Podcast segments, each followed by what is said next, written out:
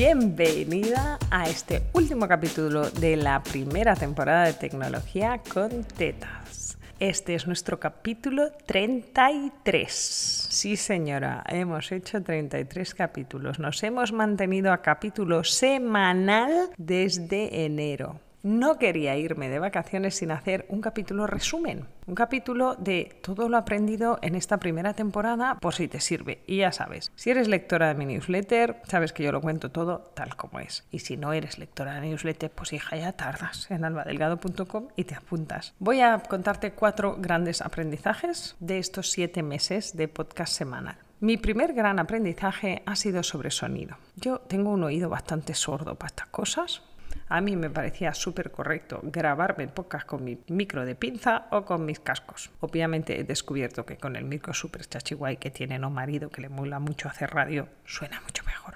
Soy incapaz de oírlo, pero se lo doy a oír a Ona o a no marido, que tiene el oído entrenado y me dicen si se oye mejor o no. También he aprendido que el sonido rebota y que en la nueva oficina donde hay un eco que te mueres, he tenido que montar un parapeto bastante importante para que el sonido rebote lo menos posible. Así que si tú dices, sí, sí, sí, puedo hacer un podcast desde mi móvil súper fácil, sí, no te digo que necesites un micro súper chachi, lo que sí necesitas es un espacio donde el sonido no rebote.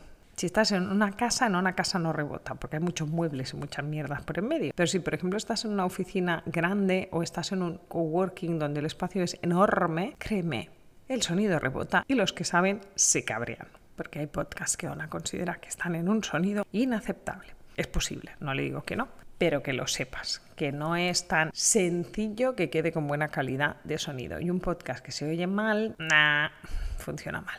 Lo segundo que he aprendido es que, como dirían los niños de mi casa, los temas son infinitos, no se acaban, no se acaban. Vale, he hecho la broma, perdón. Los que tenéis niños adolescentes la os habéis reído ahora mismo. ¿Qué significa, hija, que tengo tantas mierdas en la cabeza que no se me acaban nunca los temas? Que me pongo a hacer temas y me salen 25 del tirón y lo grabo de 6 en 6 y esto sí es rápido y práctico. De todos los contenidos que hago, y hago de todos los colores y de todos los temas, este es el más sencillo. Me siento, hago un guioncito mientras ahí, los niños juegan al Brawl Stars. Hago aquí tres bullet points, me siento, monto todo el parapeto del sonido, eso es verdad, me siento y grabo. Y grabo a lo mejor del tirón en una hora 5, 6, 7 capítulos. Esto es imposible en newsletter, es imposible en blog y es imposible en vídeo. Entonces, este es el método más rápido para generar contenido. Para que te hagas una idea, yo me tiro igual entre investigar, buscar, escribir, etcétera, de dos a cinco horas para hacer un post de un blog. Y no lo monto yo. Si ya lo tengo que montar y hacer la gráfica y tal, me muero. Pero hacer un buen post de blog es largo. Y eso que a mí escribir me sale del tirón, que es que no me quedo ahí con el folio en blanco sin saber qué decir. Y para hacer un vídeo de YouTube voy más rápida porque no me lo edito yo, ¿vale? Pero si me lo editara yo estaría pues otras dos, tres horas editando. Así que el coste de vídeo de YouTube también es alto por eso hago unos cuantos menos. Y las newsletters, estas sí las escribo rápido, pero en general no las escribo el tirón, porque son en el día a día. Entonces a veces pongo una anécdota, a veces tengo tal, tengo anécdotas apuntadas de cosas que quiero contar y las coloco donde toca, pero normalmente lo escribo dos, tres días antes de que salga, con lo cual todas las semanas hay que escribirlo. Ponle entre media hora y una hora y media en función de lo difícil o lo chungo que sea el tema o si hay que hacer una promo y hay que montar un botón, este tipo de cosas. Pero de todos esos contenidos, este es el más práctico y más rápido de hacer. La siguiente pregunta es, ¿te sale a cuenta? Aunque sea rápido, fácil y bonito y no se te acaben las ideas, tengo que admitir que no lo sé todavía. Te puedo dar los datos que tengo, porque amiga, yo tengo un Excel, lo confieso. Tengo un Excel con cinco pestañas donde apunto semanalmente las estadísticas de todas mis acciones de marketing. Este podcast es una acción de marketing y voy viendo cuánto crece, cuánto decrece, de momento no decrece, pero cuánto se estanca y qué retorno tenemos. Medir el retorno de este podcast es complicado. Más allá del, hoy me encanta tu podcast, tía ¿vale? Pero eso es gente que ya está en mi newsletter también y que igual hasta me han comprado. Así que me está costando un poco el retorno. Sí que es verdad que los que saben dice que tengo que llamaros a la acción. O sea, pásate por mi web y apúntate a esa newsletter donde cuento cuánto gano todos los trimestres. Esa. Te dejo los datos como los cuentan en la newsletter con la pasta, pues aquí igual. Obviamente empezamos de cero.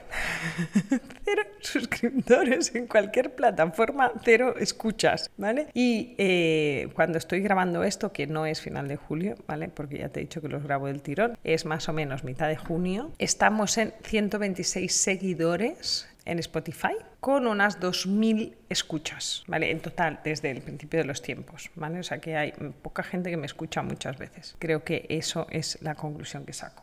Y en Google Podcast, que es la otra plataforma donde tenemos más presencia, estamos en 1.400 escuchas, solo 13 seguidores. ¿vale? Entonces, hay mucha gente que me escucha y no se suscribe, o los suscriptores son rollo fan. Apple Podcast me funciona fatal.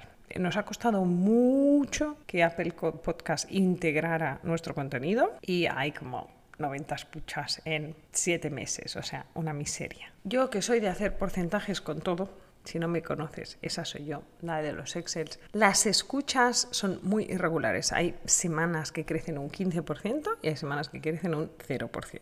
¿Vale? Pero se mueve en esa franja. ¿Qué quiere decir? Que supongo que las semanas que aumentan un 15% es porque el tema interesa. Y las seguidores aumentan de manera muy estable, aproximadamente entre un 1 y un 2% semanal. De manera súper estable. Hay semanas que llegan cinco personas y hay semanas que llega una, pero es muy, muy, muy estable la curva. Empezó muy deprisa, ¿no? Pasamos de 0 a 20 a 30, 50, 60 como muy de golpe y a partir de los 100 se ha estabilizado en una curva más suave de eso, de 100, 102, 105, 110, 108, así, hasta los 126 que tenemos mientras estoy grabando esto.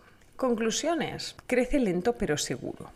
No tengo ni idea. La gente no te cuenta sus estadísticas en ningún sitio, así que yo te doy las mías y no soy capaz de medirte un retorno. Sí que es verdad que hay temas que han interesado exageradamente mucho, que destacan y esto me da pistas de qué temas los oidores de este podcast eh, les interesan, pero no puedo decirte si me ha salido a cuenta. A la pregunta me sale a cuenta, de momento la respuesta es me divierte y haremos temporada 2.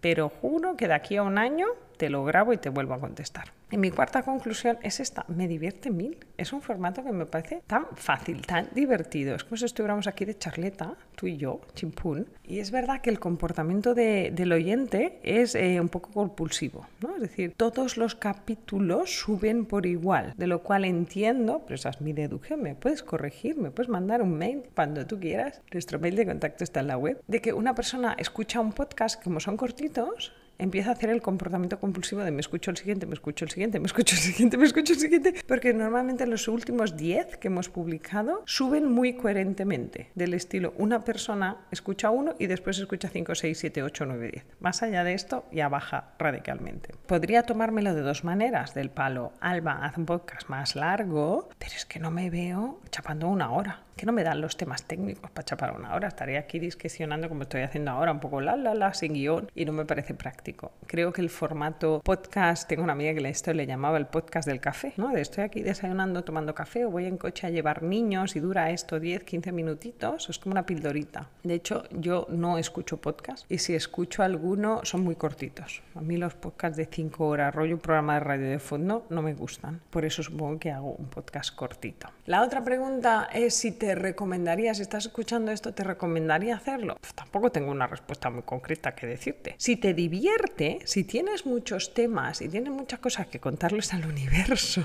creo que sí, porque es contenido no perecedero, no es redes sociales, es decir, alguien puede estar buscando información sobre seguridad informática de aquí a un año y este podcast seguirá ahí. ¿Qué narices busca seguridad informática en un podcast? No lo sé, era un mal ejemplo pero es contenido más como el blog, un contenido menos perecedero en este sentido. Si te sale natural, no te aturullas, te parece guay, quieres hacerlo, hazlo. La competencia en el podcast es mucho menor y del podcast de contenido, no del podcast de entrevistas, Creo que hay muy poca competencia de podcast, esto que te contaba, ¿no? De contenido, contenido, no de entrevistas, de contar tu vida. Así que adelante, pero si empiezas no lo dejes. Como te decía el día de los aprendizajes de la newsletter, todas estas apuestas son a medio plazo. Con estos 33 capítulos que hemos hecho, no podemos tomar conclusiones. Voy a tener que hacer 66 antes de volverte a decir si me sale a cuenta o no me sale a cuenta.